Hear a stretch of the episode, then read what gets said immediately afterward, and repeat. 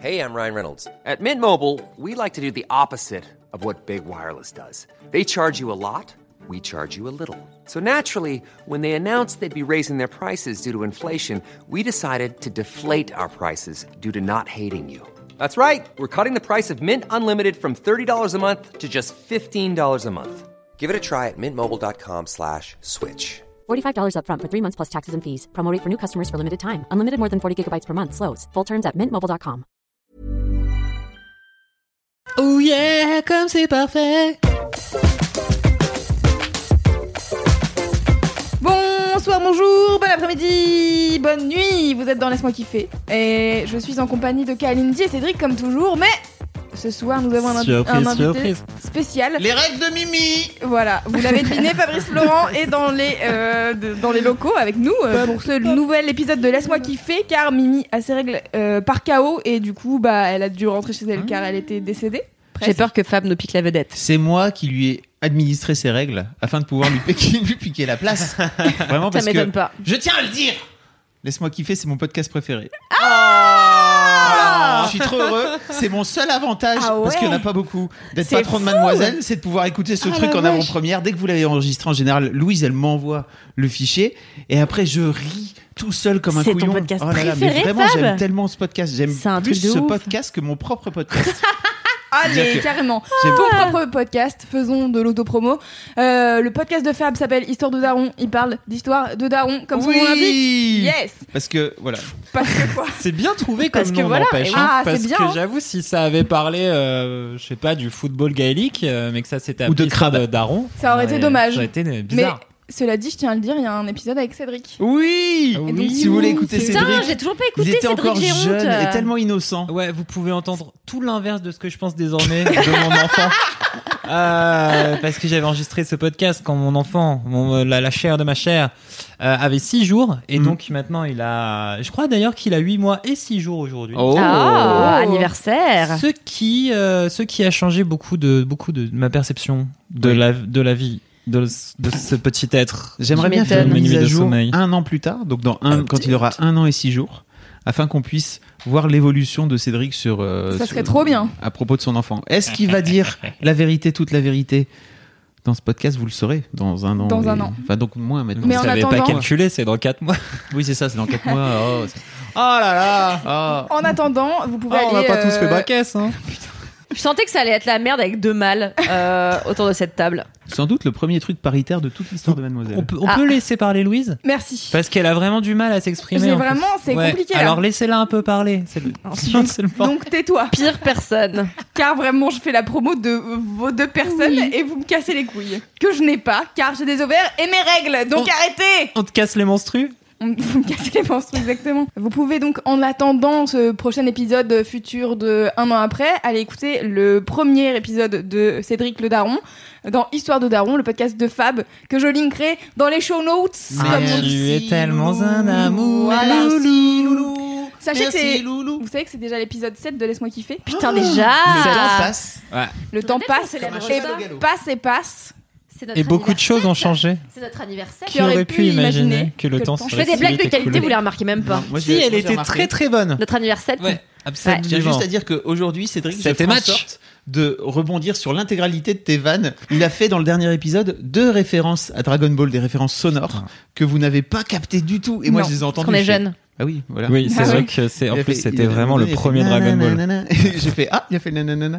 Et vraiment, vous êtes là, pff, bas les couilles. Parce qu'on parlait du magasin de Banmi qui s'appelle donc Bulma. Bulma étant le personnage féminin principal de Dragon Ball. Yes. et Allez. Je n'ai aucune yeux. connaissance de Dragon Voilà. Ball. Et, je, vous en avez- Littéralement et vous en aucune. avez rien à foutre, je le vois sur vos visages. Avant de commencer ce podcast, euh, je voudrais faire un espèce de best-of des. Qui a laissé son téléphone allumé C'est moi. On va le tuer. L'air menaçant. Oups Avant de commencer ce podcast, je voudrais faire un espèce de best-of des coms parce que euh, vous êtes euh, plein de gens à nous envoyer des messages et que j'en ai sélectionné quelques-uns euh, en Très belle réaction idée. au Putain, dernier c'est- épisode. C'était mon mini kiff De quoi de faire un best-of des coms des C'est- journalistes. Putain, il a eu l'idée encore deux secondes C'est avant. Oui, tu viens de me cramer. Ah putain. Cédric, c'est toujours la personne qui a les mêmes mini-kifs que les autres. En fait, c'est ça qui est trop bien dans ce podcast.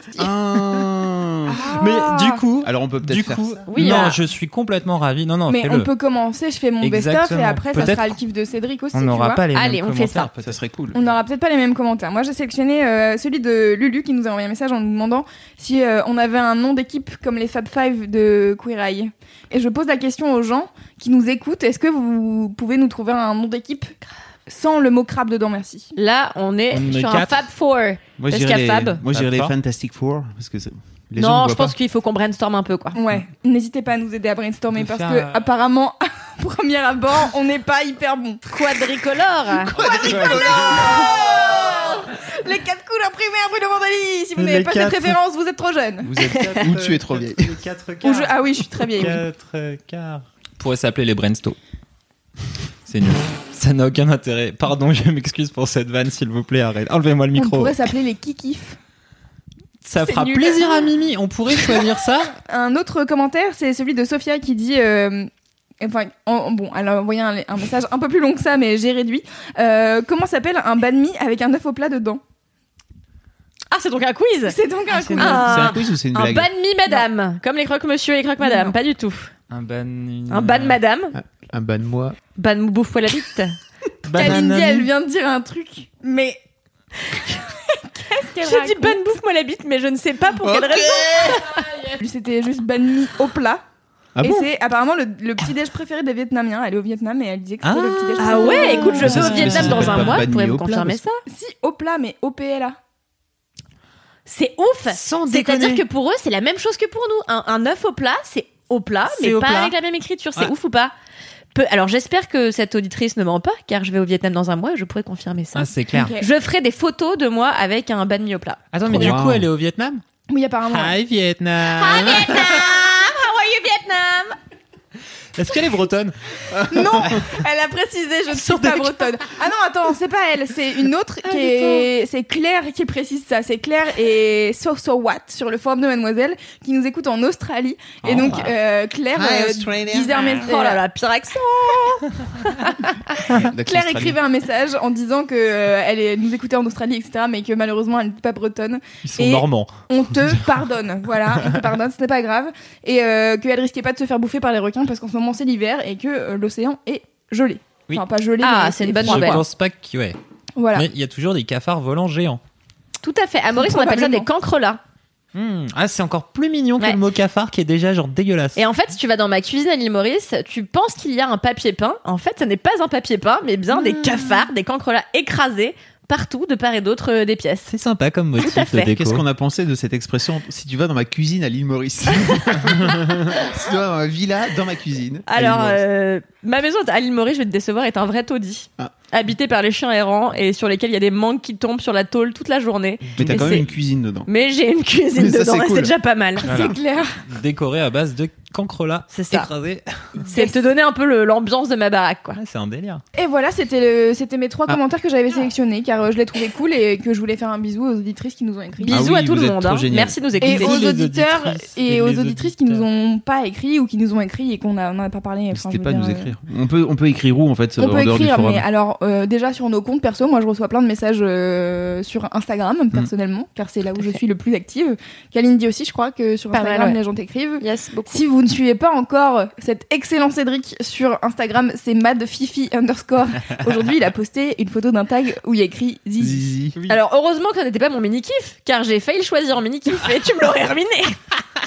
Mais arrêtez de choisir des mini-kifs internes à la rédac. Ah, moi je voulais faire une update dans l'ancien épisode. Est-ce que vous vous souvenez de Laisse-moi kiffer numéro 5 où euh, mon gros kiff c'était les, Les petites étapes de la vie?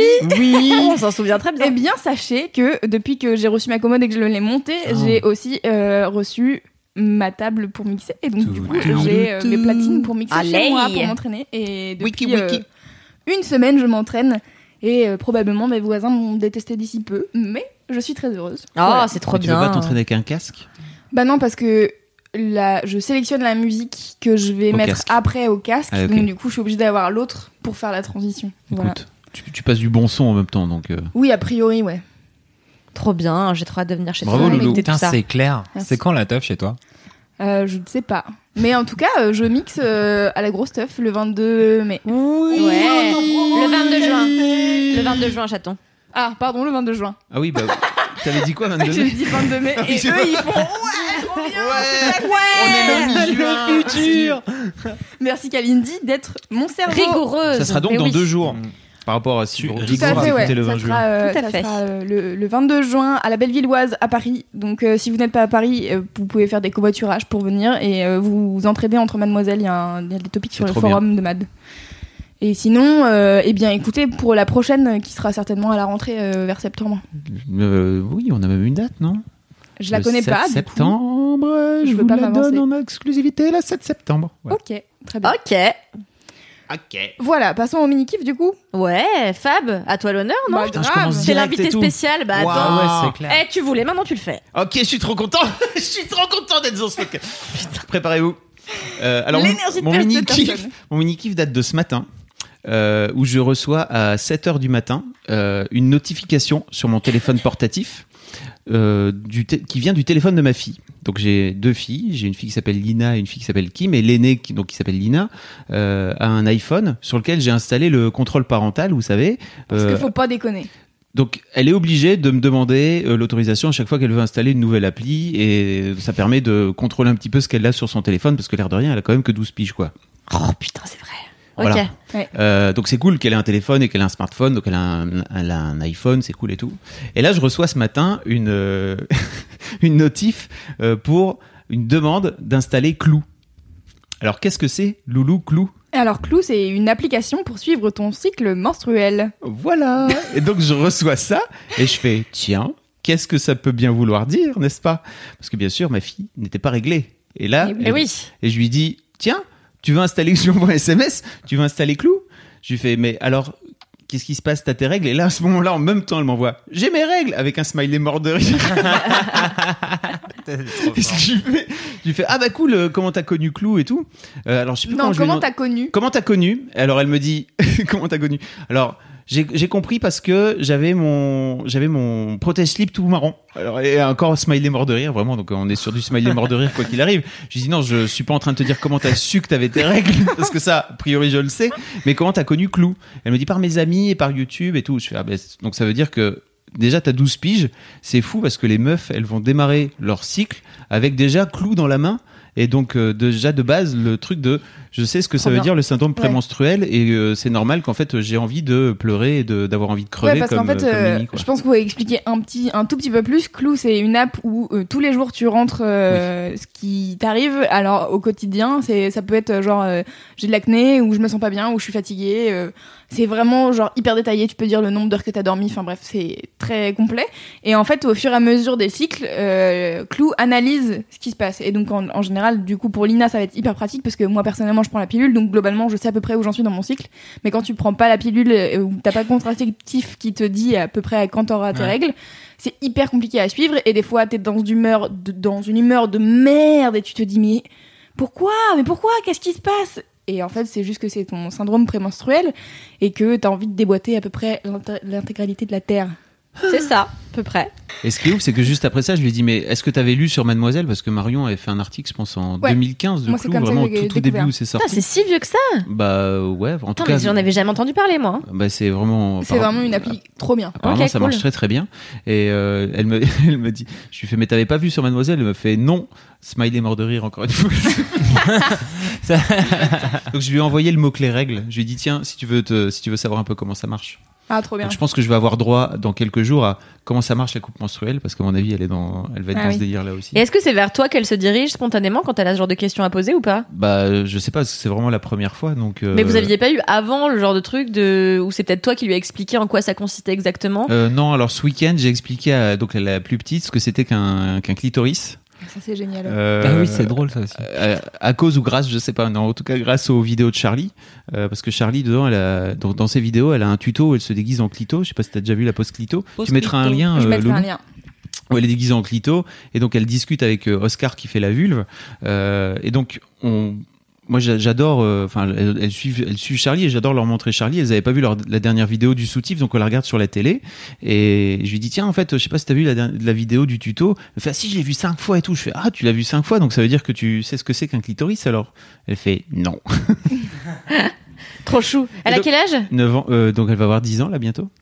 Euh, donc je lui dis bah et va demander à ta mère, tu vas voir, ça va être marrant. Et donc elle va demander, à- elle fait ça s'appelle comment déjà clito comment Et donc il y avait Lina Tellement qui était à côté, qui fait clitoris. Donc Lina sait ce que c'est qu'un clitoris. Et donc elle revient, elle fait Berk. je me dis pas Berk, c'est trop cool. Est-ce que tu sais que c'est le seul organe qui est dédié au plaisir? En fait, les garçons, ils en ont pas. Toi, les filles, vous avez le droit d'en avoir un, c'est trop cool. Elle disait Ah, ok, d'accord. Mais alors, ça se trouve où? Lina qui lui fait C'est tout en haut de ta vulve. Et donc, elle était en pyjama. elle commence à faire Ok, elle commence à se toucher comme ça, style Où est-ce que c'est et tout. Je lui fais Normalement, il y a un moment où tu vas atterrir dessus et ça devrait te faire un truc normalement. Et elle C'est- Oh mon dieu. J'imagine si j'avais eu cette conversation-là avec mon père. Bah, pourquoi? Non mais euh...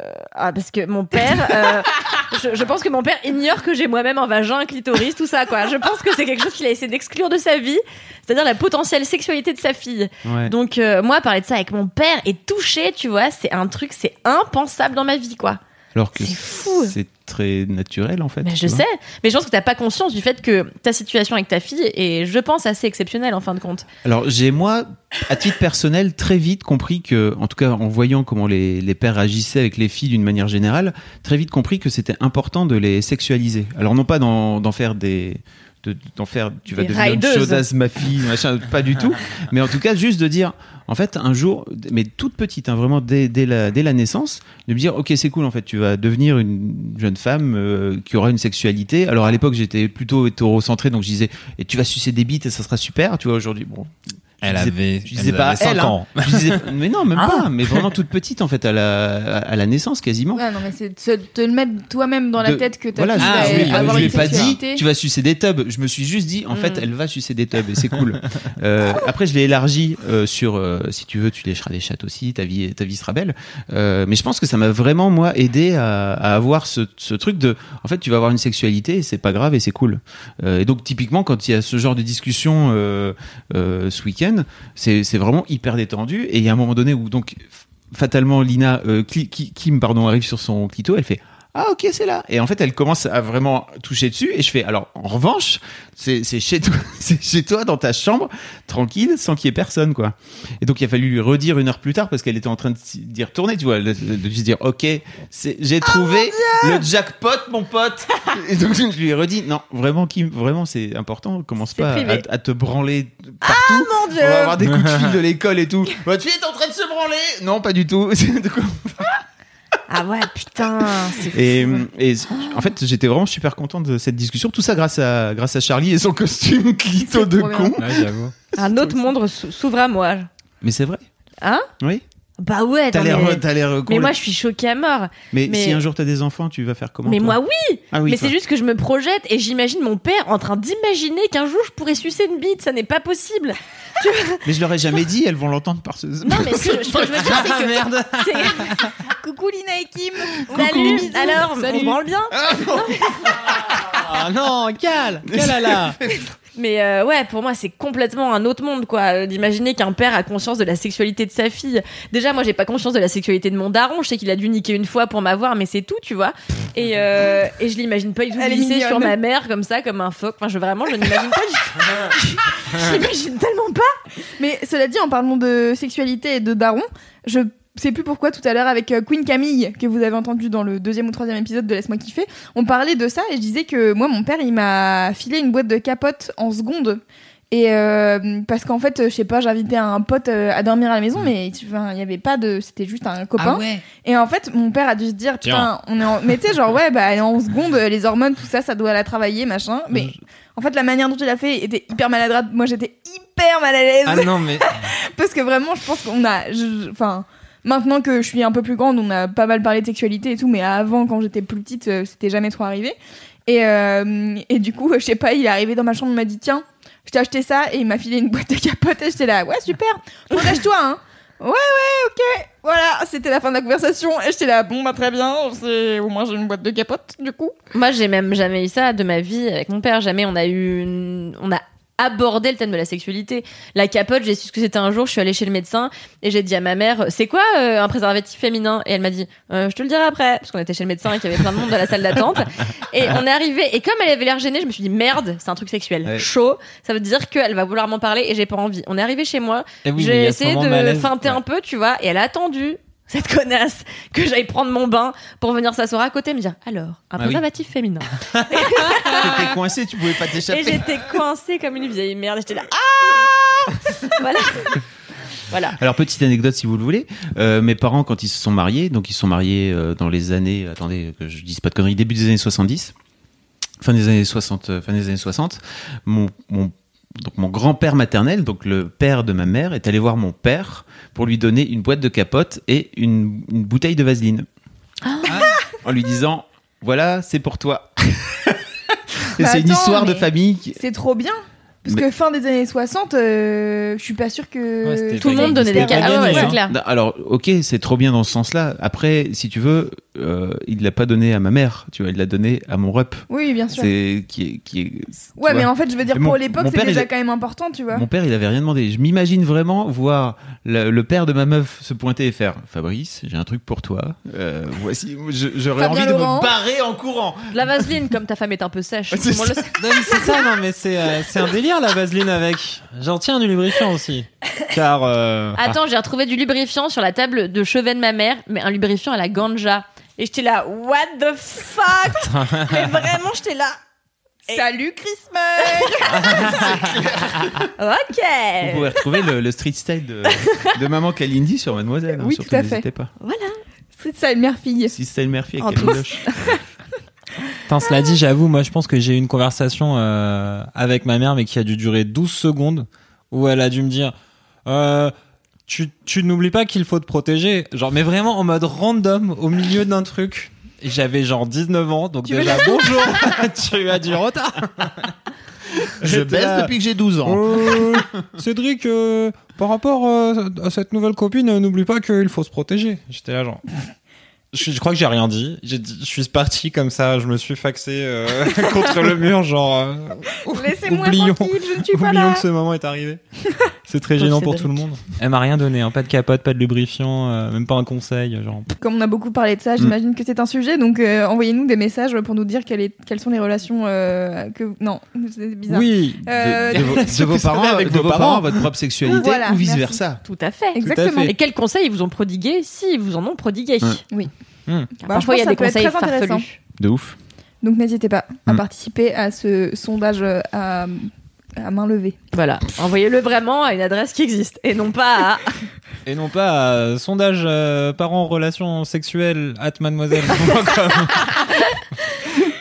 Ah, Est-ce que ton père te voit, te, su- te voit sucer des tubs at mademoiselle alors vraiment ça va trop loin mon cerveau ne peut pas supporter Ton mini-kiff, Kalindi. Moi, mon mini kiff, c'est l'humour. Euh, c'est l'humour. Attends. C'est l'humour des gens. Et les gens ont beaucoup d'humour. Ils font preuve de beaucoup d'imagination. Car, vous savez pas ce qui m'est arrivé. Vous le suivez, vous le savez peut-être si vous me suivez sur Instagram. Avant-hier, je rentre chez moi quand je prends mon ascenseur. Et dans mon ascenseur, je vois un message. Je vous le lis tout de suite. Cher voisin. Comme dans tout immeuble, nous sommes plusieurs foyers à partager la même adresse. Et oui. Il serait bon de prendre conscience que dans le bâtiment, cela résonne beaucoup. Vos débats sexuels ne regardent que vous. Avec fenêtre ouverte en plus. LOL. À l'avenir, merci de faire attention. Avec un smiley chute. Vos Lol, débats. vraiment Vos débats sexuels. Lol, vraiment, C'est pas mal un débat C'est du sexuel. génie. Et attends, ça n'est pas fini. C'est-à-dire qu'il y a des gens qui étaient là, genre, wow, vénère et tout. du coup, ils sont venus écrire par-dessus. Il y en a qui ont écrit. euh, euh, alors ça c'est la meilleure. Si vous commenciez à vous, co- vous occuper de qui vous regarde, et, puis après, il y a quelqu'un qui réagit à euh, et qui dit ce n'est pas une prison. Et un autre qui dit il y a des enfants. Et un autre qui dit encore dans Raymond Production présente bienvenue chez les ploucs. Mais a- Et a la plus drôle, ouais. c'est ma réponse préférée qui a été mise le lendemain. Et c'est vous êtes loin d'être un exemple. Votre femme simule mort de rire Avec un emoji avec un emoji qui pleure de rire. MDR Le même emoji qu'utilise Que Lina ma fille, à oui. tout va. Tout à fait. Et vraiment, il y a quelqu'un qui écrit signé. Il y a quelqu'un qui a écrit signé. Genre, osez dire qui vous êtes, vous qui vous plaignez de ce bruit de débat sexuel. Et j'ai trouvé que tout était du génie. Déjà le débat sexuel. Ah non, mais tout, ouais, c'est parfait. Et suite et fin de cet épisode extrêmement drôle, malheureusement, j'ai pas la photo. euh, je rentre le- chez moi le lendemain et il y avait quelqu'un qui avait punaisé notre réponse. Elle avait dessiné en fait un couple au lit et il y avait écrit le type disait. Euh, euh, dis donc, est-ce qu'on se lancerait pas sur un débat pour parler des emojis ou non euh, euh, Ah, yes. dans les ascenseurs euh, du bâtiment C, de l'adresse, machin Et j'étais là, wow, ok, et tout. Genre, les gens se foutent trop de la gueule des autres. Et franchement, j'ai tellement Ah, c'est-. Génial. Très intéressant. Suite à ça, je reçois un message via Instagram quand j'ai fait cette story d'une meuf qui m'écrit Ah, Kalindi, c'est trop drôle, c'est moi qui ai fait ce dessin.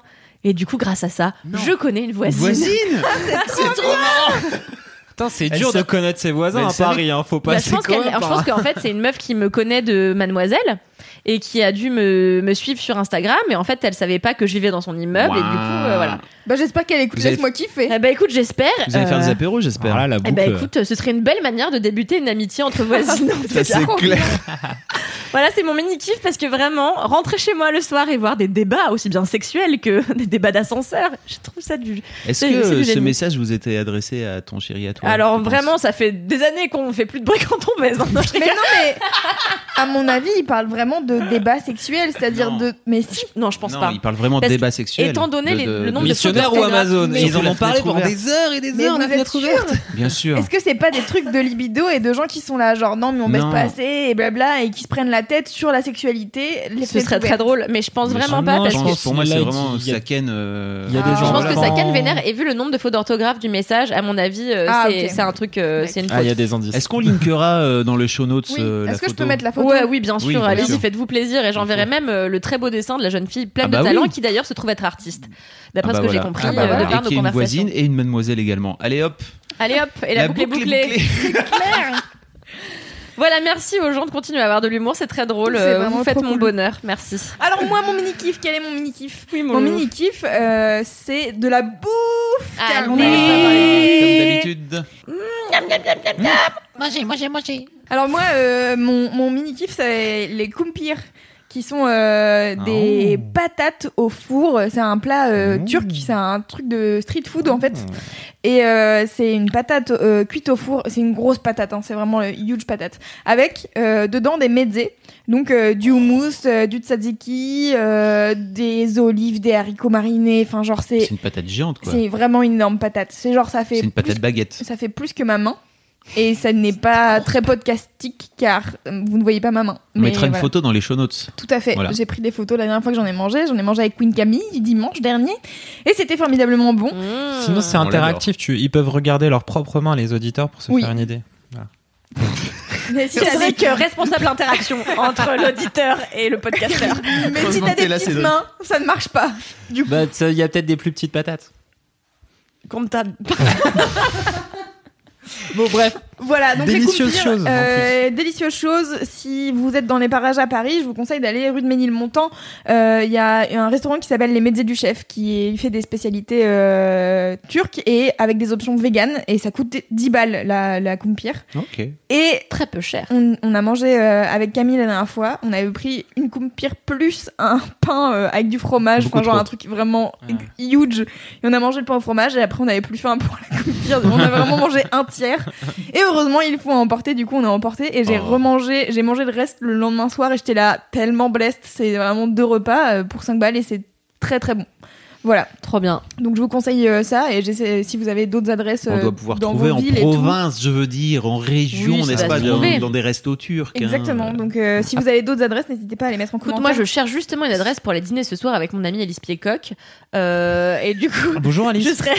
Élise tu connais pas, voyons, Oh là Élise là là là on là là là là l'adore, On l'adore, vraiment. meilleure personne. Et, euh, et écoute, du coup, je serais ravie d'aller tester ça. Peut-être vais-je faire ça de ma Et soirée. ben voilà. Oh là Je te là. conseille vraiment, c'est vraiment trop bon et c'est pas très cher. Tu Et vois, c'est interactif ce podcast, c'est beau.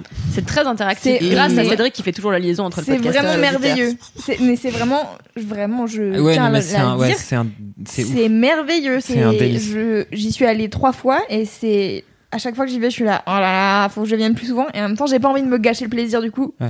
Je Ah. passe un peu. Et Comme le sexe. le exactement. Exactement. Euh, Vous avez beaucoup trop répondu en même temps, exactement. de façon très Est-ce que ça veut dire qu'on est en couple depuis trop longtemps, Louise, toi et moi? Peut-être. C'est-à-dire que vraiment, pas trop, point trop n'en faut, un petit peu. Un petit peu de euh, temps en temps, quoi, pour faire plaisir. soir, ou le Pour vendredi plaisir, soir, bon, comme ça. une semaine sur deux, une semaine sur trois, Après une les semaine experts. sur quatre, les experts. Pendant la fois pub. par an pour notre anniversaire. D'un anniversaire viette. Excusez-moi, vraiment, je suis. voilà, je suis pas. J'ai mes règles, je m'excuse comme je non, non, peux. non, non. de Anniversaire vice de table. Ouais. Alors, Et- euh, alors juste, je voulais rebondir sur ce que tu parles. Tu parles de la patate. Euh, il y a quelques temps, à Paris, existait euh, un restaurant qui s'appelait la Patata. La patata, c'était donc un restaurant comme ça avec des espèces de patates transgéniques, genre énormissimes. Et en fait, tu les faisais, tu les fourrais à ce que tu voulais. T'avais la formule paysanne, la formule du sud-ouest avec les gésiers, le foie gras, blablabla, blablabla. Et j'y allais tout le temps. Ça m'évoque un souvenir. Je prends un accent suisse. La comme ça. Lausanne. Et j'allais toujours au cinéma avec ma mère quand j'étais petite euh, à Opéra, au Gaumont Opéra. Et, euh, et en fait, en sortant de la séance, on allait manger cette patata réconfortante.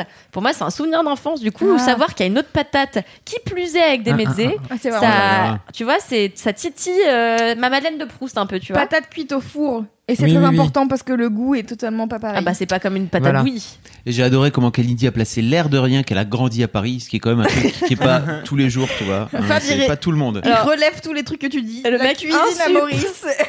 la, il, personne retrace, relou. il retrace ta vie. D'habitude, j'ai Cédric, il est gentil. Tout le monde parle, il s'en fout, il me regarde moi. Et là, j'ai Fabrice Florent.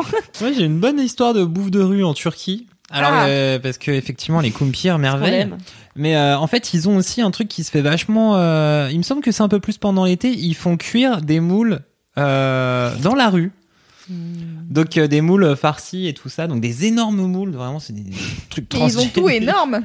Ouais, ils ont tout en très, en très gros. J'avais ouais. plus. des moules, des moules partout, des grosses moules. Et donc en sortant, je me souviens qu'en sortant de boîte à 6h ou 5h30 du mat avec beaucoup trop, beaucoup trop de thé à la camomille dans le sang, Oui.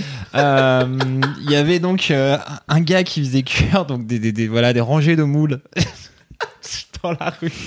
Arrête, mais tu as 14, tu as 14 ans, Il a Fabrice 14 Florent. ans, c'est abusé. C'est la façon. Tu Et sais donc il y avait bien. toutes ces moules qui étaient là. Euh, J'allais dire ch- chaude, mais je, je vais arrêter. Tu vois. Et donc on s'est tous mis à manger des moules. Et on a tous fini très très mal car il, bon voilà car voilà il faut pas manger pas des fraîche. fruits de mer quand t'es tout bourré. Et effectivement le gars était en train de vendre des moules à la sortie de la boîte de nuit. Euh, elles étaient absolument pas fraîches. Ah, le bâtard Ah ouais. Parfaite, euh, parfaite. On déconne de- pas avec les fruits de mer, hein. Bah non. On ne déconne pas avec les fruits de mer. Non, mais c'est la seule fois de ma vie où j'ai acheté des moules euh, dans la rue. Ce qui, en fait, en soi, était déjà un Les street avertissement suffisant. C'est-à-dire, achète du maïs ou des marrons dans la rue. Ok, tu j'en achète pas une putain de moule. J'ai juste un gars chelou. Et là, devant, devant la sortie du, de la boîte à 6h du mat, genre, hey, Est-ce que tu veux une petite palourde ah, vous êtes bien prêts à bouffer n'importe quoi, vous. En fait, la street food, souvent, c'est la, la bouffe la plus sûre parce qu'il y a un tel débit, il y a une telle demande, les gens ça, achètent ouais. beaucoup, ça brasse, ça brasse, ça brasse, et du coup, ils sont obligés d'avoir un stock de produits frais. Ouais. Et le fait est que ça m'étonne vachement parce que moi, en Inde, je me souviens qu'une fois, j'étais j'étais hyper stressée parce que je me suis dit, à force de bouffer dans la rue, je vais me choper une chiassasse, mais alors de l'enfer. Résultat, je bouffe dans la rue, rien du tout, rien du tout. Un jour, je vais dans un super hôtel en me disant, bon, allez, aujourd'hui, je fais péter la carte bleue, je me fais un resto avec mon pote Tim Tim, bref, on arrive, on mange un super biryani. Résultat des courses, je La finis chiasse. à quatre pattes. Non, mais plus que Ah, la, la quatre- chiasse de la bouche, la chiasse du cul, la chiasse des oreilles, tout. je me retrouve à quatre pattes dans la salle de bain de l'Inde dans laquelle tu n'as jamais envie de te Peter, il a retrouver la car tu Ah peux choper le sida en mettant juste un doigt par terre. Vraiment, je te le, je te le confirme. Et j'ai passé 24 heures à me traîner dans le, dans le, dans la boue de ma, de ma salle de bain à dire je vais mourir, je vais mourir, je vais mourir. Ah, la guerre. C'était de la bouffe de de- d'hôtel. Et pourquoi? Et j'ai appris ça le lendemain. Le lendemain, je pars, je prends un bus pour aller à une autre destination. Et là, je vois arriver devant l'hôtel où j'avais commandé le plat, un camion avec euh, dans le, la remorque des sacs de riz et il y avait des singes dedans qui mangeaient comme ça avec leurs pattes et tout. Et en fait, j'avais dû choper une merde Tu t'en es bien sorti alors singe. finalement et parce que tu aurais bien sortie. pu mourir carrément. Et j'aurais pu mourir comme La bien souvent dans ma vie. Est-ce que, t'as singe, man- euh, Est-ce que donc t'as vécu ce moment magique où t'es en train de vomir et de faire caca en même temps Allô, évidemment, histoire de ma life. C'est vraiment le meilleur moment où tu ne bien- sais pas ce que tu dois faire. Ça m'est arrivé une fois. Bienvenue dans le podcast C'est Glamour. horrible. tu sais ce moment où Mais t'as bien sûr, je t'as sais. déjà vécu Mais Cédric, mais les a gens n'en parlent pas d'habitude. Si vous voulez, j'ai une excellente anecdote. Oh là là, le pire moment de ma life. Moi, je l'ai vécu juste une fois, ça va. Mais en plus, ce qui est vraiment horrible, c'est que tu ne sais pas ce que tu Oui. dois mettre sur les toilettes. Euh, Exactement. est-ce ta bouche, est-ce que C'est impossible de. Tu, tu ne peux pas. vo- Alors désolé pour. Tu peux pas vomir en, en, en retenant, en, en Bah non, serrant les en fesses. C'est impossible, ça ne marche pas. Non, ton, non, ton mais- corps physiquement fait non. Je ne veux pas. Pardon pour tous les gens qui sont hémétophobes ou, ou autres. Ou à euh, table. Et pour tous les gens qui ne sont pas Cédric qui aimeraient raconter son anecdote. Tous les gens qui nous écoutaient à table. Arrêtez du coup. Bah non, ça y est, c'est fini. Con- Continuez. J'ai arrêté. Ah putain. Non, arrêtez de nous écouter à table.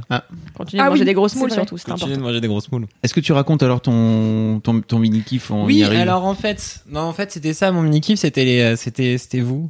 Euh, À vous les non, auditeurs. vous, vous, les auditeurs, pas vous. Non, moi je suis dans l'interaction, le quatrième mur et tout, tac tac. Il a vraiment dit ça en plus en disant c'était vous. En fait, j'ai vécu euh, non, plein de toutes ces petits shows d'amour. Euh, La dernière fois, en fait, Kalindi me disait, euh, ouais, est-ce que sur Instagram, tu reçois pas plein de messages de gens qui te disent à quel point, euh, à quel point c'est trop bien, laisse-moi kiffer, ils t'envoient plein de shots d'amour. Euh, en vrai, j'en ai reçu une fois. Mais faut, mais faut suivre. mais Mais quand Kalindi que- me le disait, je le- elle me disait, moi, je reçois plein tous les jours, mais j'étais là, ouais, ouais, ouais, je comprends bien Mais- ce que tu. Mais c'est normal, c'est parce que ton compte il est pas ouvert, blaireau. Non, non, je peux expliquer. C'est parce que la première fois qu'on a fait Laisse-moi kiffer, j'ai demandé à chacun son réseau social euh, euh, favori. Et sur les notes du podcast, le réseau social de Mimi, c'est sa page Facebook, parce qu'elle m'avait demandé de mettre sa page Facebook. Euh, toi et moi, c'est euh, Instagram. Instagram. Et en fait, euh, toi, c'était Twitter, tu m'avais dit. Donc j'ai mis Twitter? Twitter. Ouais. Donc je mettrai à jour avec Mad Fifi underscore sur Instagram. Allez lui envoyer des messages, car Mais regardez. oui, c'est la meilleure triste. Ah, personne. mais du coup, dans ce cas-là, merci à la, merci à toi, euh, l'unique personne qui m'a trouvé pour m'envoyer un gentil message sur Instagram, parce qu'en plus, ça veut dire que t'as galéré, t'as cherché. Bravo Chaton. Et, euh, et donc, euh, non, tout ça pour, bah voilà, déjà, donc merci à toi. C'est toi mon petit kiff. Je retrouverai ton pseudo un jour. Et euh, non, et en gros, grosso modo, ouais, c'est vraiment les messages, euh, les messages des gens, les commentaires qu'il y a sur le forum. euh, Enfin, c'est vraiment trop, trop un bonheur de vous lire parce que c'est trop mignon vos messages. c'est Même vrai. si vous êtes breton, on vous aime quand même. c'est pas grave d'être breton. Moi, je suis à moitié breton. Alors, j'essaye tous les jours de lutter contre nous l'avais cette caché, envie Cédric, de- hein. Non, je crois breton. que je l'ai dit vraiment plusieurs fois Ouais. littéralement dans kiffer. Heureusement, je suis là pour t'écouter, Cédric C'est quoi ton nom de famille, Cédric Er- Er- Ergoulette Erzo Erz- Ergoulette. Ça fait plus turc que Et breton en pour plus, le j'avoue, coup. Bégok, ça fait Cédric breton, hein. Bégoc. Bégoc. Ah bah oui, en plein dedans. Ah bon? Ah bah oui, tout ce qui Ouais. termine Bégoc, en ça vient pas et du tout Limousin? euh. Et en fait, il y en a un que j'aimais vraiment particulièrement beaucoup. Ah, C'est Cora. Attends, putain, mais tu peux pas avoir un pseudo normal. Euh, Coraco Brochialis. Révisez ses partiels et vous écoutez en même temps raconter des conneries. C'est juste priceless. Continuez comme ça, c'est fichtrement bon. Ce message est tellement cool parce que déjà tu nous écoutes en révisant tes partiels. Je ne sais pas, comment, tu fais. C'est clair. tu dois être particulièrement brillante. Euh, et en fait, c'est voilà, c'était trop mignon, c'était trop Ouais. touchant et j'adore. Et ce message, il était trop mignon. Mais c'est trop cool parce qu'en fait, depuis euh, le message euh, du breton en Islande, et ben en fait, il y a plein de gens sur le forum qui sont là. Mais en fait, moi, je vous écoute de là, et je vous écoute de là, et je vous écoute de là. Et en fait, vous êtes partout dans le monde, c'est un truc de ouf. C'est ouf. Et c'est trop bien parce que vraiment, je- j'aurais pas pensé qu'il y ait autant de gens euh, à Ah, l'étranger. mais c'est un, ouais. C'est clair. mais je le redis quand même. Qu'est-ce qu'il chante? Un vieux Michael Jackson bien ringard. Il nous fait une petite ambiance musicale parce qu'on vient un moment un peu un C'était pour le, c'était pour, euh, ouais, c'était pas que Michael Jackson, il y avait tout, Non, euh, c'était, toute la, euh, toute la c'était pour l'Éthiopie. euh, Et je voulais aussi dire quand même aux gens qui habitent dans des bleds paumés et ou dans des trucs euh, pas stylés genre Saint-Nazaire euh, que c'est pas grave et qu'on vous aime quand même même si vous Mais êtes pas à envoyez-nous vos bleds vous paumés, dites-nous vous- d'où vous contraire. nous écoutez. Et genre, franchement, on essaiera même de trouver des anecdotes sur vos bleds paumés. Mais de oui, Moi, je viens de Neuville-en-Ferrain dans le 59. Tu vas faire quoi à la frontière euh, belge là C'est chaud, mon pote. Ah, ça a l'air très Moi, chaud. On je peut suis se moquer née de toi. à Saint-Benoît-la-Forêt. Oui. Je ne 500 sais même habitants. pas situer ça sur, sur une carte. Tu vois C'est un Benoît. Euh, c'est à côté de c'est dans le 37. C'est à côté de Tours. Je ne sais pas Voilà. où est Tours. C'est vrai que ça fait extrêmement plaisir. Euh, moi, ça, ça me réchauffe le cœur chaque jour quand je reçois des messages et continuez de nous les envoyer parce que vraiment, on ne s'en lasse pas. Et c'est hyper important même pour garder le moral et même quand on se dit qu'on a un coup de mou et qu'on est parfois fatigué avant de faire le podcast, ça remet vraiment du baume au cœur. Il y a un vrai truc trop cool Ah, qui est en train de se passer, c'est que la plupart des gens qui aimaient auparavant se sont rendus compte, notamment avec tous les bad buzz qu'il y a pu y avoir, etc., que c'était cool de le dire et pas juste de kiffer et de pas dire. Et je trouve que notamment Marion a vraiment poussé ça dans Ouais. son dans son TED et dans les interviews qu'elle a pu faire sur Mademoiselle. Marion Séclin. Marion Séclin, pardon, euh, de venir dire, en fait, si même ne, ne restez pas dans la majorité euh, silencieuse et dans les gens qui aiment et qui disent pas, surtout n'hésitez pas à venir dire. Et c'est vrai que c'est hyper cool, vraiment, de recevoir des messages, euh, des messages qui clair. font plaisir. C'est la meilleure chose. Ouais Un bon moment d'amour, Et ben, super. en tout cas, c'est euh, la fin des mini-kifs et je pense que c'était euh, des très beaux mini-kifs. Ouais. Ouais. Ils étaient tous très Ça inspirés, bravo à nous. Oui. Euh, passons donc maintenant au gros kiff. C'était un peu effrayant, mais on. Ah la secte. Ah, t'aurais dû la prendre entière, je l'aurais pris en quintette, là on aurait été bon. Je ne sais pas si ce que je viens de dire a du sens car je n'y connais rien en musique. Prends-la entière. Qui, qui, qui commence euh, Bah toi Fabrice, c'est ton, Encore c'est ton jour, bah oui. Ok, c'est cool. T'es si heureux. Oui, vraiment, j'adore être trop dans ce podcast. J'adore écouter ce podcast. En vrai, je suis trop content. Je pense pas que je vais m'écouter de cette la série complètement ridicule, mais. Est-ce que tu prends autant de plaisir à faire ce podcast que ce que tu pensais? Est-ce que ça te déçoit pas? Oui, Hiring for your small business? If you're not looking for professionals on LinkedIn, you're looking in the wrong place. That's like looking for your car keys in a fish tank. LinkedIn helps you hire professionals you can't find anywhere else, even those who aren't actively searching for a new job but might be open to the perfect role. In a given month, over 70% of LinkedIn users don't even visit other leading job sites. So start looking in the right place. With LinkedIn, you can hire professionals like a professional. Post your free job on linkedin.com/people slash people today. J'adore vraiment vivre ce moment avec vous.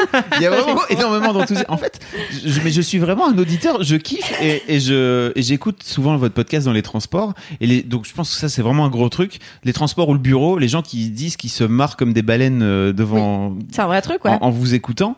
Euh, c'est vraiment ça, c'est-à-dire que je, je suis hilar dans le métro tout seul comme un con et les gens autour de moi me regardent en disant pourquoi il est en train de rire tout seul mais je ris tellement à chaudes larmes que c'est c'est vraiment Ça, kiffant. et le fait que d'être je pense qu'il y a vraiment un truc génial avec le podcast audio c'est que tu es tout seul dans ta bulle ça. avec les gens qui sont en train de te parler et t'as un truc un peu c'est mon kiff à moi de, de, de vivre ce moment là tout seul avec les gens qui sont en train de me faire marrer les autres ne comprennent pas tout auto ils te regardent en disant encore plus en- grisant. en faisant la gueule et pour moi il y a un vrai truc cool tu vois de je suis en train de kiffer et peut-être même que les gens se marrent en me regardant et pourquoi pas je trouve que c'est cool Allez Fab, ton gros kiff. Alors moi Fab. mon gros kiff c'est euh, alors ça va être une ref euh, d'auto-promo mais peu importe c'est vraiment mon kiff du moment Euh, j'ai interviewé ce mec qui s'appelle Jérôme Collin dans, dans mon podcast d'histoire de Daron Euh, avant ça j'ai lu son, son deuxième bouquin qui s'appelle Le champ de bataille où il parle de le narrateur en fait a une quarantaine un peu triste et un peu déçu euh, son seul son seul euh, moment son seul havre de paix c'est dans les chiottes où en fait il a planqué dans un coin une boîte où il a des souvenirs euh, où il a des souvenirs et des photos. Et en fait c'est vraiment son seul moment. À côté de ça en fait il a un ado qui a 15 ans. Et donc il il, il, a, il utilise beaucoup la métaphore de la guerre et de la bataille. Et, et en plus de ça, il a euh, un couple qui se délite un petit peu, si tu veux. Il est vraiment dans un somme. J'ai ouvert ce bouquin, euh, il était 20h, je ne l'ai pas fermé jusqu'à euh, 4 heures du mat, je l'ai bouffé de A à Z. Ah oui. Je trouve vraiment qu'il a une patte et il a une façon de raconter, en tout cas qui me parle beaucoup à moi, et je pense que ça doit être sans doute un truc de quadra. Alors même si je suis pas à ce point-là déprimé qu'il peut l'être, mais en tout cas il a vraiment une façon de raconter euh, euh, l'éducation de ses enfants, le, le- les difficultés qu'il peut avoir dans son couple. Et encore une fois, même si je me situe pas non plus, mais euh, en tout cas je, je, je me projette pas non plus de trop, mais il a vraiment une façon très hyper punchy et en même temps il te saisit parfois, euh, il te fait rire, il te saisit parfois au cœur pour te faire chialer. C'est fabuleux quoi. Vraiment ce bouquin je l'ai dévoré. Le champ de bataille. Et, et donc j'ai découvert parce que je prépare pas euh, jamais très peu mes podcasts, euh, mes interviews, euh, qu'il a de- la veille qu'il avait écrit un premier livre qui s'appelait euh, qui s'appelle Éviter les péages. Petite référence à Cédric, non, Alain Bachung, Référence à moi. À Alain Ah. Bachung, Oui. à, à Oser, à Joséphine. Ah ouais, putain. Putain, je l'avais pas. Pourtant, on la connaît toute. Hein. Ouais. Lever Faire les péages, euh, rugir dans la vie, Non mais enfin bon, les nuages. C'est un peu le Bob Dylan français Alain Bachung. voilà. Jamais souffrir. Allez Tu as coupé parce que le, vrai, le vrai truc c'était jamais, Jamais souffrir. euh, souffrir. Et donc ce, le, je suis en train donc de lire le premier bouquin que je dévore alors que j'ai mis plus de temps à dévorer parce que j'ai d'autres choses à foutre euh, en ce moment. Mais à chaque fois que 4 je, heures du mat. à chaque fois que je, à chaque fois que je l'ouvre, je prends un vrai, un vrai plaisir où euh, il joue un. Enfin, le narrateur est un taximan, euh, donc toujours belge parce que le mec est belge à la base, donc c'est dans, ça se passe dans Bruxelles, euh, où il est dans un, le mec a pareil 40 ans, tu sens bien que c'est le- la préquelle de, de, de, de son bouquin de la suite, euh, où il est un peu dans un somme de, de cet entre-deux-vie où tu sais pas encore vraiment si tu dois aller vivre une vie que tu jamais eue et que tu, dont tu rêves depuis des années, et en même temps te raccrocher à la vie que tu as, créée avec ta femme, tes enfants, etc., qui est un truc un peu plus plan-plan. Euh, et tout le bouquin est, est euh, comment dire, parsemé de rencontres qu'il peut avoir euh, dans le taxi, parce qu'il a vraiment des, des moments un peu de vérité avec des gens avec qui il parle pendant 10-15 minutes, après Trop les gens s'en vont, quoi, tu vois, donc il y a des, des moments de vérité folle. Et il a une il a une plume fantastique, vraiment, j'adore lire ce mec.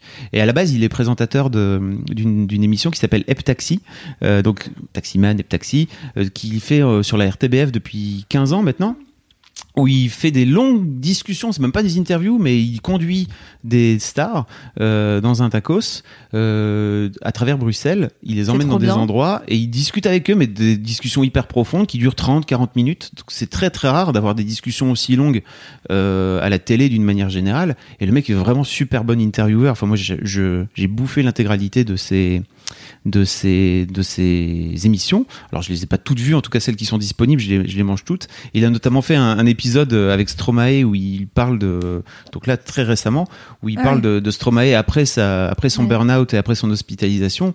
Le mec est toujours hyper juste. Enfin il est vraiment c'est un, c'est un mec en or euh, et j'ai donc je l'ai fait dans je l'ai interviewé dans l'histoire de Daron j'ai adoré cette interview de A à Z Euh, donc voilà j'ai tout de Bam. suite pensé à ce bouquin parce que je suis en train de le, de le lire et c'est vraiment c'est vraiment Ça a très très trop bien, bien. Trop bien, Mm. de ouf. Ouais, en plus, c'est c'est multimédia. Tu peux prendre le livre, tu peux commencer par la série euh, Hep Taxi, Ouais, tu peux faire exactement. plein de choses pour entrer dans son univers. Et euh, en fait, moi, ce qui m'intéresse aussi, c'est le point de vue du daron sur euh, l'éducation d'un adolescent. Parce qu'en fait, euh, moi, je vois des discussions que j'ai eues avec mon père euh, quand j'étais euh, ado ou encore maintenant, où des fois, euh, il me dit ah c'est bon, euh, t'es ma fille, et je suis là, vraiment, je suis ta fille, mais j'ai grandi, donc maintenant, je Oui. suis plus que ta fille, et, euh, et j'ai un avis, et je suis pas d'accord avec toi sur certains trucs, et c'est toujours compliqué, je pense, d'avoir des, des discussions comme ça.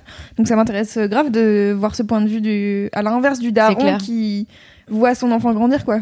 Bah dans, moi, il y a un truc qui m'a vachement touché, c'est que dans, dans, dans le Daron, enfin dans l'histoire de Daron, il dit notamment euh, aux ados, parce qu'il y a pas mal d'ados qui écoutent l'histoire de Daron un peu à ma, à ma grande surprise, n'est-ce pas? Euh, Mais qui justement veulent savoir comment ça se passe dans la Ouais. tête de, dans la tête des darons, euh, et qui dit vraiment n'oubliez pas que dans la tête de vos parents. Euh, ils ont toujours 14-15 ans quoi. Ils ont le même âge que vous dans la tête. C'est juste, en vrai, ils ont les yeux un peu plus fatigués et euh, ils ont des cheveux gris et ils sont plus vieux mais ils ont les mêmes délires dans, dans leur tête. C'est juste que la vie leur est un peu passée dessus. Euh, donc n'oubliez pas ça. Je trouvais que c'était vraiment Ah, trop bien. hyper bien Mmh, comme message. C'est vraiment un truc qu'on entend qu'on entend assez peu. Il a aussi tout un discours sur l'école qui est à, à titre personnel euh, fabuleux sur euh, le, à quel point l'école fait rentrer les mômes dans des moules. Ce bouquin est trop bien et je pense que si t'as as 15 euh, même, en fait en vrai même si t'es vieux, tu peux lire euh, tu peux lire ce bouquin, ça te fait rentrer dans ce qui se passe dans la tête de ton père, c'est vachement C'est trop quoi. cool. Ouais, Ouais. J'avoue que moi, c'est mon rêve de savoir ce qui se passe dans la tête de mon père. Donc, euh, Mais tu l'as demandé? C'est drôle. J'ai essayé maintes et maintes fois de demander à mon père ce qui se passait dans sa tête, mais ça n'est absolument pas possible. C'est quelque chose qui est C'est un fermé à double tour. ou euh, Et pardon? c'est un taiseux ou Bah, c'est non, c'est quelqu'un de très bavard, mais jamais pour les choses im- importantes. Ah. C'est quelqu'un de très bavard et qui passe sa vie à ressasser le passé et qui est plongé dans une euh, dans une déprime à mon avis qui est telle que c'est complètement euh, impossible d'avoir une vraie conversation avec cette personne euh, que j'aime très fort Ouais. mais qui demeure la personne qui a vécu chez moi et je pense pas vraiment mon père, tu vois. Donc euh, moi c'est un truc euh, Oh. Le sujet de mon père, c'est un truc qui me passionne. euh, C'est une personne qui me passionne tellement, tellement elle est infranchissable et, et inca- im- impossible à découvrir que j'ai toujours voulu écrire sur lui, tu vois. Ouais. Et euh, lui qui n'a jamais lu, il a dû lire deux livres, il a dû lire deux livres dans sa vie à tout casser. Euh, mon rêve, c'est d'écrire un livre sur lui et de lui offrir et de l'obliger à le lire de A à Z pour euh, pouvoir confronter nos versions et savoir si ce que je pense de lui, c'est vraiment la vraie personne qu'il est en fait, tu vois. Ah, c'est un super projet ça. Ouais. C'est un super projet, mais euh, je pense qu'il sera décédé avant que le, le, le projet voit aboutissent. car c'est très dur. Je, je trouve que moi, je me confronte à l'écriture personnelle euh, très souvent parce que j'écris pour moi, en plus de pour Mademoiselle. Et je trouve que c'est un exercice qui est très périlleux parce qu'il te fait te confronter à ta propre médiocrité. Et du coup, c'est difficile de dépasser ce sentiment de médiocrité et de se dire que c'est pas grave et de continuer à écrire. Et du coup, moi, c'est la barrière que j'ai avec mon avec l'écriture sur mon père, c'est que c'est du domaine de tellement de l'intime que c'est dur de franchir le le cap de la confiance en soi et de se dire c'est pas grave écoute va jusqu'au bout et on verra même si c'est pas bien c'est pas grave Euh, Là-dessus, Mhm. il y a Élise euh, Francis euh, qui est rédac mode chez Mademoiselle. Euh, on a un groupe euh, Facebook où on, par- on partage des trucs de développement perso en gros. Mhm. Et euh, la dernière fois, elle a envoyé un, un message avec un podcast de développement personnel euh, qui s'appelle Change ma vie et elle nous dit euh, tenez euh, écoutez celui-là et tout, mais globalement ils sont tous euh, pas mal. Et, euh, et en fait, je- j'ai quasiment téléchargé tous les épisodes. Et j'en ai écouté quelques-uns, et il y a un épisode où elle dit, euh, où elle explique en fait que donc euh, tu n'es pas tes pensées et que tu as toujours des pensées euh, négatives parce que ton cerveau il est fait pour euh, pour réfléchir en fait dans les cases et il, il, il est toujours en train de te dire ah non ça c'est pas bien ça il faut que je change ça etc etc. Et elle propose un exercice que moi j'ai commencé à faire parce que bon ça fait deux jours que j'ai découvert ce podcast donc ça fait deux jours que je le fais mais euh, elle, elle elle appelle ça le le flow mais en vrai, euh, moi, je, je l'ai déjà fait en plus vénère. euh, je faisais les pages du matin où je me prenais euh, une demi-heure où j'écrivais trois pages dans un carnet. Et donc trois pages, t'as le temps de vider tout ce que t'as dans la tête. C'est long as fuck. et, euh, et là, elle, elle le fait sur euh, cinq minutes. Et donc du coup, tu te mets un chrono et tu notes les trucs. Et là, tu vois, euh, moi, c'est pas forcément des trucs négatifs que je note, mais euh, en effet, c'est les trucs qui se passent dans ta tête. Et souvent, c'est euh, les trucs que t'as à faire, euh, les trucs que t'as oubliés, les trucs qu'il faut que tu fasses, ou les trucs que t'as pas bien fait. Ou... Et en fait, c'est que des petits trucs. Et je trouve que ça rebondit un peu sur ce que tu dis, sur ce que t'écris, et que tu trouves tout le temps que c'est négatif. Bah, en fait, peut-être juste les sortir de son cerveau une bonne fois. Enfin, une fois de temps en temps, ça fait du bien. non mais c'est une très euh, bonne thérapie hein. Et voilà.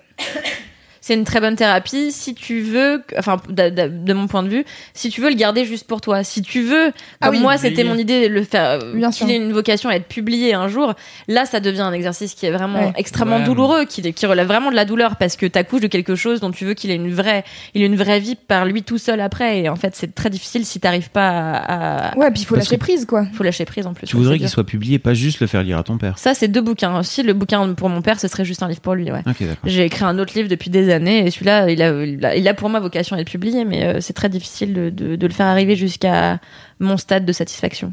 Est-ce que il y a que des gens qui t'aident? T'as essayé, Ah non, je suis toute seule et je veux pas d'aide. t'as essayé d'envoyer un éditeur? Non, parce qu'il est pas abouti et tout, mais, euh, Non, mais le truc, c'est que si tu l'envoies à un éditeur, t'auras de l'aide. Oui, j'aurais de l'aide de quelqu'un que je connais pas. Je veux pas de l'aide de quelqu'un que je connais, c'est pas possible. Ok. Enfin bon, voilà. C'était la parenthèse écriture. Fais-le, Kalindosh. Ouais. Do it. Très beau kiff, euh, Fab, très beau Bah, gros écoute, kiff qui, moi, m'a donné vachement envie en tout cas. Qui Très veut. Bah Loulou moi oui je peux, oui Allez. très bien. Euh, alors euh, moi mon mon gros kiff c'est une chaîne YouTube car je suis une grosse geek. Euh, C'est celle de Kagenestat. Non c'est pas celle de. Euh, c'est celle d'une meuf qui s'appelle Daria Andronescu qui est une nana qui vit à Düsseldorf en Allemagne mais qui est russe à la base et qui fait des vidéos en anglais. Donc euh, ça fait beaucoup de choses d'un coup. Euh, En même temps, s'il l'avait fait en russe, peut-être t'aurais pas oui, compris. ça aurait été compliqué. Euh, en gros, j'ai découvert cette nana grâce à Solange Te Parle qui a fait une vidéo euh, récemment de 10 chaînes YouTube qu'elle kiffe et qu'elle aime bien regarder. Donc c'était un peu genre de la promo de d'autres gens et c'était trop cool. Et donc cette meuf là m'a intriguée. Elle parle de mode. Et je ne suis pas une personne qui s'inscrit et qui s'abonne aux chaînes euh, de mode d'habitude, ni aux chaînes de lifestyle de manière générale, enfin très peu. Et, euh, en fait, elle est hyper intéressante parce qu'elle s'appelle euh, donc Daria Andrescu, An- Andronescu, je vais y arriver, et elle est personal shopper dans la vie. Donc, des gens la payent pour qu'elle fasse leur garde-robe. Tellement le job de rêve. putain.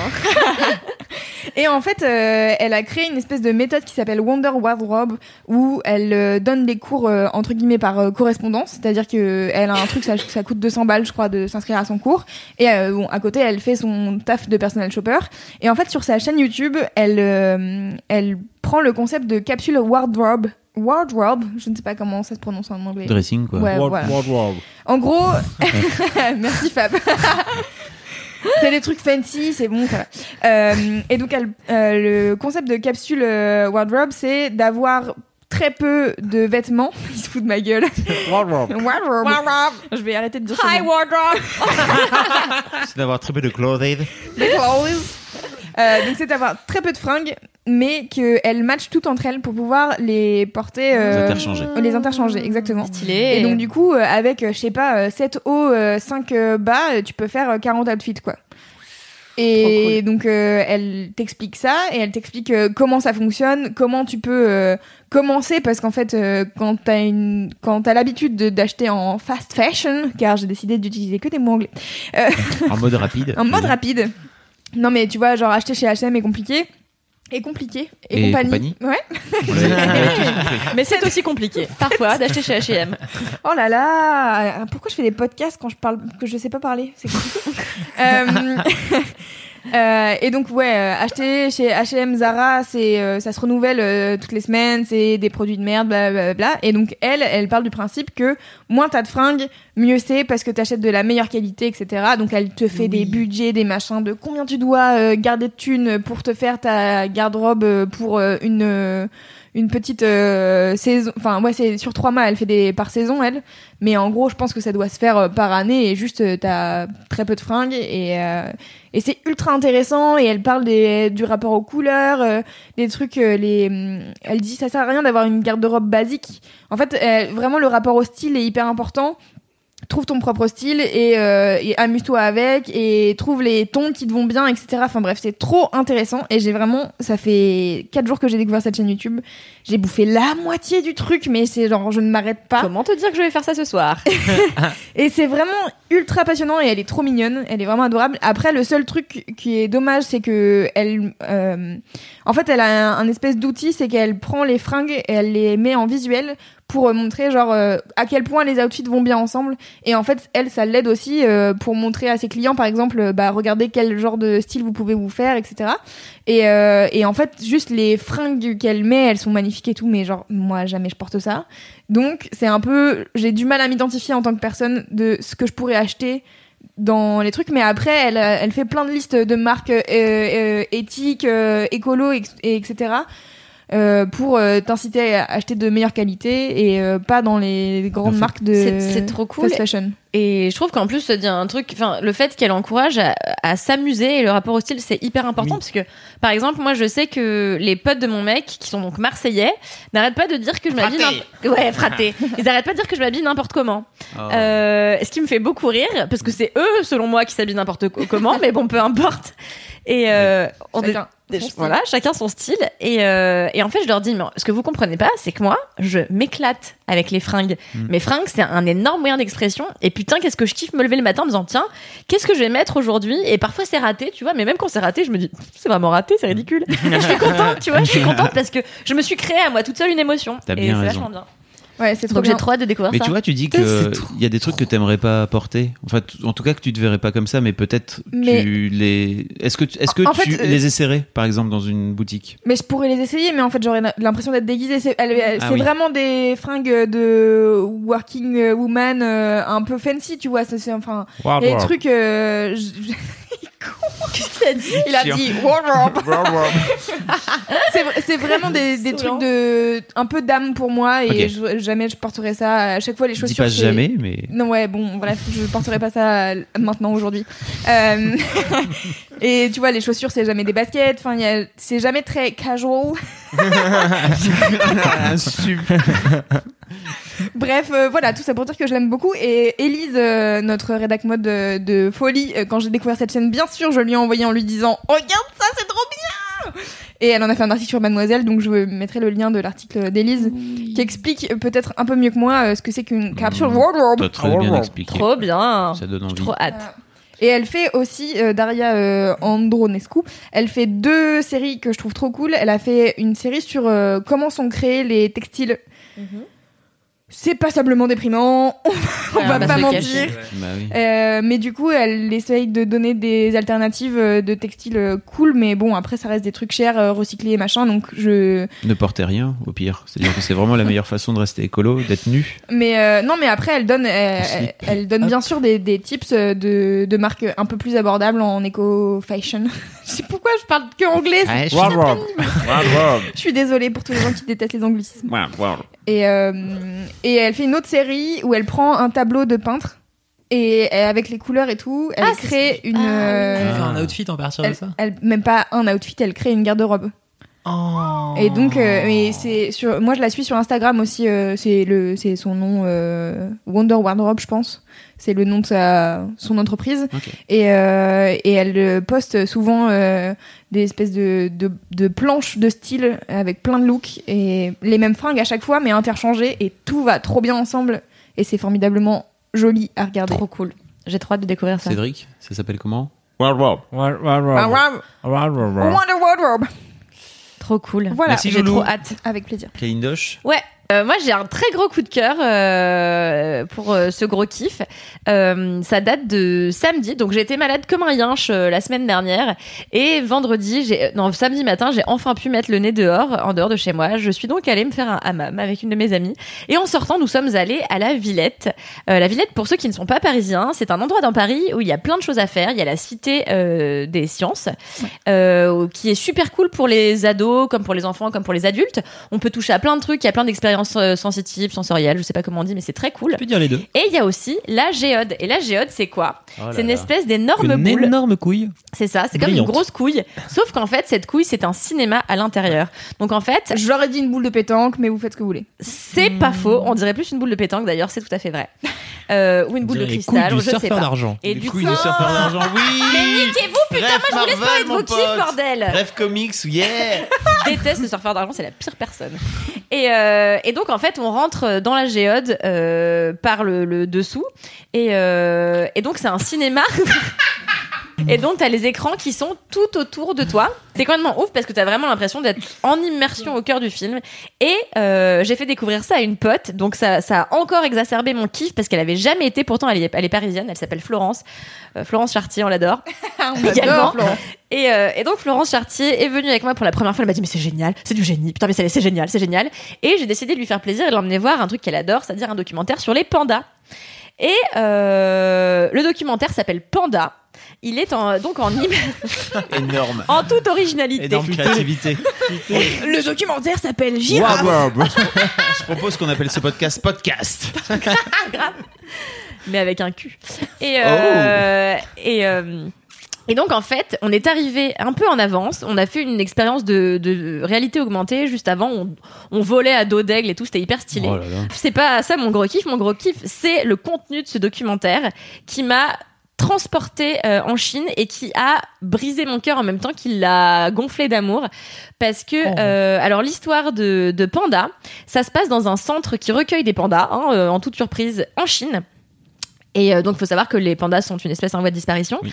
Et en fait, pour que l'espèce euh, continue de de- d'exister dans le temps, ils font se reproduire des pandas. Ah Bon, oui. déjà, c'est très compliqué parce que alors vraiment, Ils ont ils, pas envie. ils sont flemmards comme pas Ils ont possible. libido proche de zéro. Et donc là, c'est l'histoire de quatre bébés pandas qui naissent. Et en fait, il y en a un qui va être choisi, le plus intelligent. Et c'est vraiment dur à, à- à trouver parce que vraiment, ils sont, Ils sont tous- teubés, sa mère. ils sont vraiment teubés. Et c'est ça qui est drôle. Et genre, c'est plein de plans d'eux. Ils sont là, ils arrivent même pas à boire leur biberon, ils se cassent la gueule. Ils font du toboggan, ils se défoncent. Ils arrivent pas à monter aux arbres. Ils sont des Billy Queen, ils font. C'est la meilleure chose. Et donc. Et donc, il y a un de ces bébés pandas qui va être sélectionné pour être relâché dans la nature. Et là commence une épopée incroyable qui est que euh, il y a un type, un américain, beau gosse, sportif, la quarantaine, on l'adore. Il arrive, il prend le bébé panda et pendant deux putains d'années, il va apprendre au bébé panda à se débrouiller tout seul. C'est-à-dire qu'il va l'accompagner. D'abord, il, il- il va dans la forêt, après, il va dans une plus grande forêt, après dans un parc national, après dans la nature, sans le parc, euh, là où les pandas vivent, euh, dans la montagne. Et en fait, pendant deux ans, il va accompagner ce bébé panda jusqu'à l'indépendance, jusqu'au jour où il doit lâcher le bébé Oh panda. là là, Ah, s'en la séparer donc. Oui, Je Chen suis en train de Ah non, mais... Ouais. Et en fait, à un moment donné, je vous spoile pas, c'est pas vous spoiler, c'est même dans le synopsis. À un moment donné, donc euh, Chen Chen est dans le dans la forêt en train de faire sa life, et euh, et l'américain rentre aux États-Unis, et là il reçoit un coup de fil. Il va jamais aux États-Unis, il y rentre jamais. C'est la première fois qu'il est rentré en deux ans, et on on, on l'appelle, on lui dit écoute, euh, voilà, on a une mauvaise nouvelle, ça fait 24 heures que Chen Chen n'a pas bougé, on sait pas ce qui lui est arrivé, et donc le type prend immédiatement l'avion. Et euh, il arrive dans la forêt, il marche pendant v- donc 48 heures pour réussir à trouver Chen Chen. Et, euh, et en fait, Chen Chen, elle est coincée en haut d'un arbre et elle a été blessée. Et elle a tellement effrayé qu'elle n'arrive pas à descendre de son arbre. Et elle voit son soigneur. Et enfin, elle arrive à retrouver confiance et à redescendre. Et là, elle le prend, ils se prennent dans les bras. Oh my god. Je, pleure- je pleure peut-être. Et ils le ramènent au centre. Non mais, je te dis, j'ai pleuré pendant, pendant 45 minutes de film. Louise est en train de Et- pleurer. J'attends. Et il le ramène au centre et euh, et euh... Mais non, mais arrête, moi aussi je suis en train de pleurer du coup. Et donc il le ramène au centre et euh, et t'as Chen Chen et l'américain qui recommencent à vivre leur idylle euh, comme comme si de rien ne s'était passé. Et euh, sauf qu'il faut bien sûr aller la réintégrer dans la nature parce qu'il bah faut oui. atteindre l'objectif. Et il la réaccompagne et en fait non seulement le documentaire est bouleversant et plein d'espoir pour euh, ce qui est de la repopulation des, des, montagnes en Chine. Euh, et surtout, ce qui, moi, m'a bouleversé, c'est la dévotion de cet homme et des soigneurs pour des animaux. Moi, les animaux, c'est une de mes passions. euh, et vraiment, de voir autant de dévotion dans les yeux d'un homme pour une pour une pour pour un animal euh, ça m'a euh, bouleversé on est ressorti avec Florence Charty on pleurait et tout ça nous a bouleversé et euh, on s'est dit qu'on allait peut-être démissionner pour euh, faire ça de nos vies et Avec des honey badgers? avec des honey badgers Putain, les honey badgers, vraiment le pire truc. euh, C'est moins, c'est voilà moins sympa les honey badgers que les pandas. hein, C'est a clair. mais l'animal que tu détestes le plus. c'est la gueule que je Ouais. hais. Et en fait, voilà, je voulais aussi en profiter pour dire, euh, vu qu'on est une pas une radio mais un podcast, s'il y a des gens qui m'écoutent, que euh, si vous c'est votre métier à vous de faire en sorte que bah, la nature se porte mieux et qu'on puisse réintégrer des espèces et les faire évoluer et les faire continuer d'exister, c'est le plus beau métier du monde. C'est le métier que j'aurais rêvé faire dans ma vie et euh, c'est peut-être quelque chose que je finirai par faire Bah oui. Euh, voilà j'ai essayé un peu en Afrique du Sud et ça a été le plus beau voyage de ma vie j'en parlerai bientôt dans un sister sister mais euh, mais ça a transcendé ma vie ça l'a changé vraiment, et peut-être que c'est quelque chose que je ferai dans ma Ça vie. ouais. m'attriste de, de l'avoir l'impression de t'enfermer là dans ce bureau à Ah, écrire sur tout. des sur des revues Pas du tout, parce que pour l'instant, c'est ma passion. J'ai plusieurs passions dans la vie, heureusement. Et je pense que quand j'en aurai fini avec ma vie citadine et que, quoi qu'il arrive, je sais que ma vie, elle sera plus tard euh, euh, dans des espaces plus verts avec, avec des bêtes, quoi. C'est sûr et certain. Je le Ah, sais depuis que je suis toute petite. Doche. On va Je trouver ton Chen Chen. T'es la meilleure meuf. Va trouver ton Chen Chen. Loulou, elle pleure. Ah, loulou. Mon chaton. Tu penses à Chen Chen Chen Chen Est-ce et que c'est Brian. pas, est-ce que c'est pas un peu une allégorie de, de la vie finalement, euh, ce film? Bah oui, sur euh, c'est clairement l'histoire de la vie, s'attacher aux gens et puis les laisser partir et Mm. puis euh, et puis continuer ta route sans eux, bien sûr. Voilà, ouais. c'est un peu ce qui va se passer, tu vois, avec. Même entre nous. en- entre, Allez, le podcast du kiff et de la bonne humeur. entre toi et moi, le jour où il faudra que tu partes, tu vois, euh, vivre, faire faire faire grandir les pandas. Et euh, est-ce qu'il est encore. On peut encore le regarder euh, à la Ah oui, ou pas bien sûr, bien sûr. En général, les films à la Jode, ils restent longtemps. Euh, voilà, donc allez-y, il y a plusieurs séances par jour. Et vraiment, n'hésitez pas. Il y a aussi un truc sur les fonds marins qui est passionnant. Euh, voilà, moi j'adore les documentaires sur la nature. J'avais vu un Euh, docu sur la Lune de ouf aussi, vraiment, qui t'explique l'espace, pendant- c'est impressionnant dans la géode, sur la Lune à la géode. Ouais. Vraiment, c'est zinzin des, des, des, des choses que tu connais pas sur la Lune, comment elle s'est formée et tout, c'est ouf. Bah écoutez, Merci, n'hésitez pas à aller à la Kalindi, pour ce- Jode. Mais je vous en prie. C'était trop Pour ce beau. gros kiff. Ce beau moment d'émotion. Ouais. Cédric, qu'est-ce que tu nous racontes toi? Moi, j'ai un livre sur le racisme. C'est la meilleure personne. Les thématiques sympas. Euh, donc non, c'est un livre qui s'appelle Chien blanc qui m'a été conseillé par ma par ma ma sœur c'est euh, Mani. Et en fait, donc ce livre est euh, un livre de Romain Gary qui est, je pense, mon auteur français préféré. Euh, qui est sans doute dans le top 3 de mes auteurs préférés tout court parce que Romain Gary est complètement brillant, très drôle. Et donc en fait, l'histoire de Chien blanc, c'est donc euh, Romain Gary a été diplomate pendant de très très longues années. Euh, il a donc bossé sur des sur des sur de moult zones à travers le monde, euh, des, plus ou moins euh, compliquées et plus ou moins socialement euh, chaudes. Et donc il termine, euh, il termine un petit peu sa retraite et il, écrit des livres et il coule des jours paisibles euh, à euh, Los Angeles, accompagné On de fait pas chier. sa femme Jean Seberg, donc euh, actrice Oh. suédoise, voilà, qui était une star hollywoodienne euh, à l'époque. Putain, je savais pas. Et donc en fait, euh, Romain Gary et euh, Jean Seberg sont fans d'animaux. Donc en fait, il a euh, des perruches, il a des chasses moi, il a un énorme boa qu'il a donné à un, à un ranch qui s'occupe d'animaux à côté parce que tu peux pas garder un boa chez toi.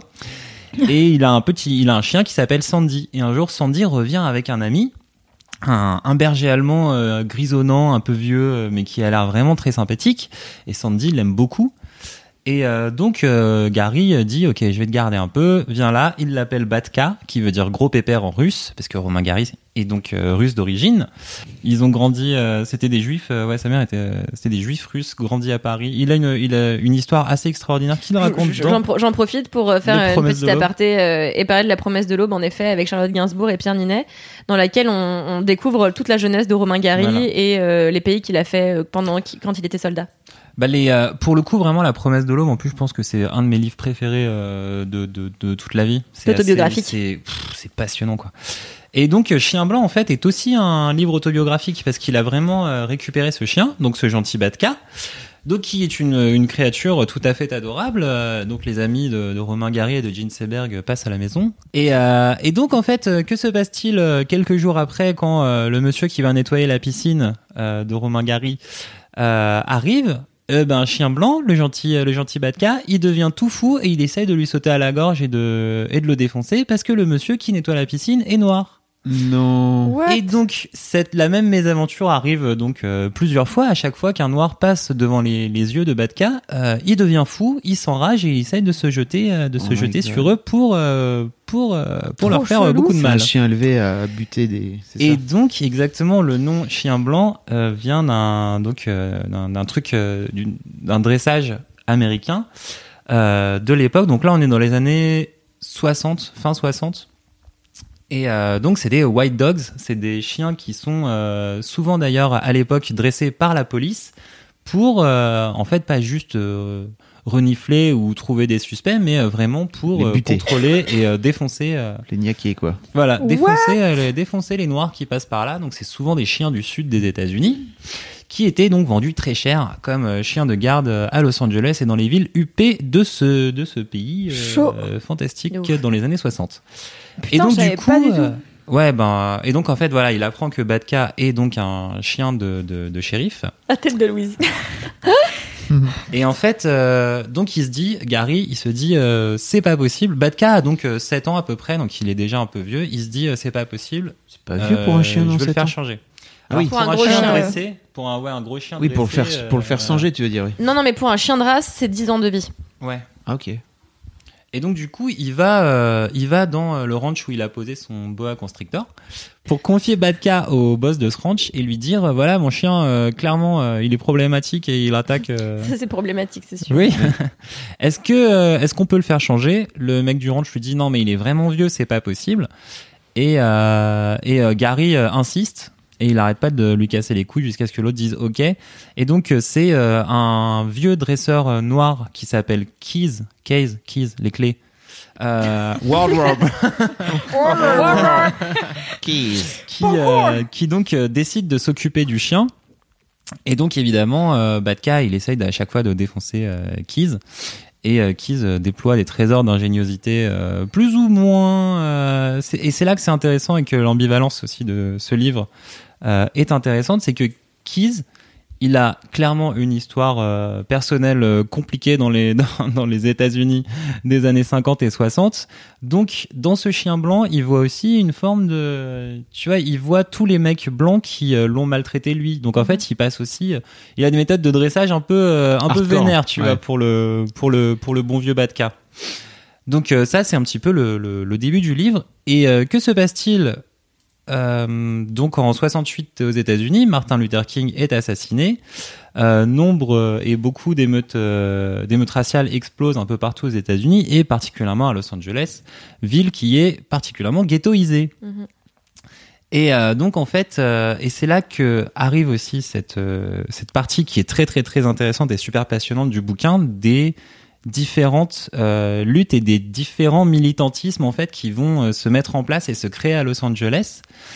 Et euh, donc c'est très intéressant puisque ça suit vraiment la formation donc des émeutes raciales, des luttes, des clans, bah, des clans en fait de, de, de noirs pauvres qui commencent à casser des boutiques et tout ça.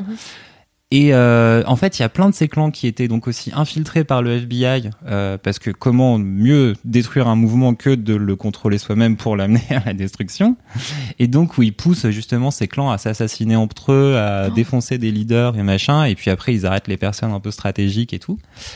Et euh, donc à côté de ça, t'as aussi tout. euh, tout ce qui se passe dans la maison de Romain Gary et de Gene Seberg, Gene Seberg étant très impliqué dans les mouvements euh, dans les mouvements d'aide en fait justement à la à l'égalité et à la libération euh, à l'égalité des droits et donc en fait passe euh, par chez elle euh, tous les acteurs blancs et les Marlon Brando et tous les acteurs de l'époque qui donnent beaucoup beaucoup d'argent à ces luttes-là, mais en donnant un peu de l'argent pour tout et n'importe quoi. Et donc, il y a évidemment des énormes associations frauduleuses qui viennent leur taper du pognon. Eux-mêmes, ils se légitiment un petit peu dans leur lutte en donnant euh, du pognon et en essayant d'être euh, genre ceux qui vont euh, dénoncer encore plus fort. Et ce qui est d'autant plus ridicule que c'est des vedettes d'Hollywood, tu vois. Donc, il y a un côté qui est assez intéressant sur l'hypocrisie de, Ouais. de, de, de ce petit milieu en fait qui s'achète une Bien sûr. conscience de façon très très publique, la Ouais, plus publique possible. Et donc au milieu de tout ça, t'as Gary qui est euh, donc voilà qui qui est immigré de multiples générations et tout ça et qui a une vision euh, en fait qui reste un mec qui est assez profondément humaniste mais qui est très blasé. Je pense qu'à ce moment-là en fait, il a déjà il est déjà assez vieux. Euh, c'est 12 ans avant qu'il se suicide. Et, euh, et donc sa carrière est euh, derrière lui de diplomate, de, Mhm. de, de, de mec qui fait, qui fait la guerre en avion et tout ça. Et donc du coup voilà, il, est, il a cette espèce de, hauteur sur le sujet et de blasé. Et en même temps, il est très très très déçu de tout ça. Donc il, et surtout, il est très drôle en fait. C'est à chaque fois très euh, précis, percutant. Ouais, moi c'est ça que j'aime chez Gary, c'est il est hyper ambivalent, Ah, il arrive à faire se mêler plein de plein d'émotions Ah, et ouais. tout, et c'est un mec hyper complexe. Moi je l'adore. Ah, Je voulais juste rajouter un truc. Euh, J'en profite pour glisser un petit conseil euh, culturel euh, en plus euh, sur les populations ghettoisées à Los Angeles euh, il y a quelques décennies maintenant. Il y a un très très très bon film qui est sorti il y a quelques mois qui malheureusement n'a pas eu le succès qu'il méritait, qui s'appelle King qui est le nouveau film d'une réalisatrice, et c'est la réalisatrice qui avait livré Mustang, euh, Ah. cet excellent film sur les jeunes femmes turques qui parfait, se faisaient enfermer par leurs parents. Euh, et qui elle revient avec King qui est porté par euh, Daniel Craig et par euh, c'est pas Berry, ouais. Ouais. et, euh, et c'est sur euh, le la naissance euh, des des des enfin des Des émeutes. euh, des de émeutes euh, 92. voilà Mais oui. c'est passionnant n'hésitez pas à le voir euh, pour compléter tout ça c'est c'est vraiment très bien et ça mérite d'être vu. Et euh, sur Romain Gary, personnellement, moi j'ai lu que La vie devant soi. Mhm. Et oui, Émile, a écrit euh, sous pseudo et j'ai trouvé ça fantastique. Mm. C'est vraiment. euh, je crois que j'avais commencé à le lire quand j'étais ado. Et comme tous les livres que j'ai commencé à lire ado qui sont un peu des classiques et tout, j'étais là, je ne comprends pas pourquoi vous voulez absolument que je lise ça. Et je l'ai lu euh, huit ans plus tard et là j'ai fait Ah, ok, c'est taré. Ah ouais, non, vraiment c'est balèze la vie trop soi. Et euh, ouais, le petit Momo, il est trop cool. Et il est si drôle et si touchant. Et sa vie est si étrange. Parce que voilà, ouais, la vie devant soi, c'est l'histoire donc du petit Momo qui est euh, accueilli, adopté par une vieille prostituée euh, de, je crois que c'est, je sais plus la rue de Saint-Denis, un truc comme ça. Et donc t'as cette espèce de plongée entre les petits immigrés deuxième génération, je crois, plus ou moins abandonnés dans la ville, et ces vieilles matrones. Mm. Qui, euh, donc, qui ont arrêté le métier il y a bien longtemps, mais qui ont encore Bah, la comme broye, toujours chez Gary, en fait, il y a ce truc, cette ouais. confrontation toujours des jeunes avec les vieux, des classes sociales, ouais. euh, des populations. euh, c'est cool. Ouais, c'est clair. Mais c'est- sur, sur la vie devant soi, t'as une espèce ouais, d'amour euh, qui, qui Ouais. transpire que tu vas pas retrouver dans Chien Blanc. Chien Blanc, t'as vraiment un truc genre de. Mais non, mais tu le retrouves dans la, le- la promesse de l'aube. Et moi, c'est ce que j'aime dans la Promesse de l'aube, plus que tout. Ouf. C'est la déclaration d'amour qu'il fait à sa mère, en fait. Et moi, c'est ça qui m'a bah- touché. C'est comment c'est sa mère qui a déterminé l'intégralité de sa vie, quoi. Mais c'est la promesse de l'aube est ouf, mais du début à la fin, Mm. ce bouquin est incroyable. Et moi, je pense que profondément, son malheur, euh, de tout ce que j'ai lu sur Ouais. lui et de tous les films que j'ai vus sur lui, que le malheur qu'il a pas forcément euh, poussé au, au terrible acte qu'il a commis, mais le- la dépression dans laquelle il a été plongé pendant toutes ces années, c'est parce que en partie, il a jamais géré le décès de sa maman, quoi. Ouais. Et euh, voilà. Le podcast du kiff. Le podcast du kiff dans la digression. Donc, euh, bah, en tout cas, voilà, Chien Blanc. Donc là, en fait, je vous ai raconté, je pense, les 50, euh, 60 premières pages euh, du livre. Euh, derrière, il se passe euh, plein, plein, plein de choses. Et puis après, on suit euh, Gary qui va se, qui de temps en temps, en fait, on a marre des États-Unis et de et de ce qui se passe. Et donc, il revient à Paris. Donc, c'est, on est en plein mai 68. Donc Mhm, là, en plus, t'as encore un T'as encore une deuxième. Euh, parce que du coup, voilà, t'arrives sur mai 68 où c'est une lutte euh, un peu plus de classe sociale ou voire même de classe d'âge et euh, plus du tout une euh, plus du tout une lutte euh, De de, de- ségrégation. de- de ségrégation comme c'est comme c'est le cas là-bas. Et c'est assez intéressant en fait de voir euh, de voir les différences entre ces luttes-là et tout ça, la façon dont lui-même il les perçoit. Et euh, je trouve qu'en fait, il est assez bienveillant, mine de rien, Gary, sur, euh, sur euh, pas mal de ces personnages un peu pauvres qui essaient de, de se bagarrer euh, là-dedans. Il est assez bienveillant avec les gens plutôt cool. Et euh, non, c'est vraiment très, très, très bien. voilà. cool. Et ça fait Bien. 240 pages, donc ça se lit vraiment euh, assez rapidement en plus.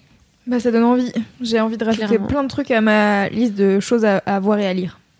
Pareil. C'était très culturel aujourd'hui. Ouais, mais c'est cool aussi, ça C'est fait trop du bien. Euh, très bien, on arrive donc à la fin de ce podcast. C'était très chouette. J'espère que ça vous a plu, à, à vous qui nous écoutez. Euh, euh, avant de finir, quelques recommandations. Comme toujours, abonnez-vous au podcast de Mademoiselle car ils sont très bien, ils sont formidables et que bientôt il y en a des nouveaux qui arrivent. Oh my god! Dirai pas avec qui ni sur quoi, car j'ai décidé de vous laisser dans euh, l'ombre et dans le. Je ne sais pas, je ne terminerai pas cette phrase. C'est avec Queen Camille. Euh, voilà, euh, ensuite vous mettez euh, une note euh, au podcast sur iTunes, euh, ainsi que. euh, Une un- note un maximale. Commentaire. oui, une note maximale, 5 étoiles, Tout un petit commentaire, on kiffe. Et euh, parlez de Laisse-moi kiffer à vos potes si vous avez kiffé, que vous avez ri, que voilà. Et n'hésitez pas à mettre des commentaires. D'ailleurs, tout à l'heure, je parlais de la meuf qui a fait une chaîne YouTube. Le premier truc que j'ai fait après avoir bingé 10 vidéos, c'est de lui envoyer un message sur Instagram Bouya pour lui dire Meuf, c'est trop bien ce que tu fais. Bien vu. Oui. Donc n'hésitez pas à faire pareil avec nous car on aime vos messages et De on aime. Oui. Et, euh, on Et aime envoyez-en à. Cédric, il en a reçu qu'un. Mad Fifi underscore, c'est ça? Oui, Oui. et surtout, touchez-vous bien le kick. World World. Ah, je- Warcraft! Warcraft!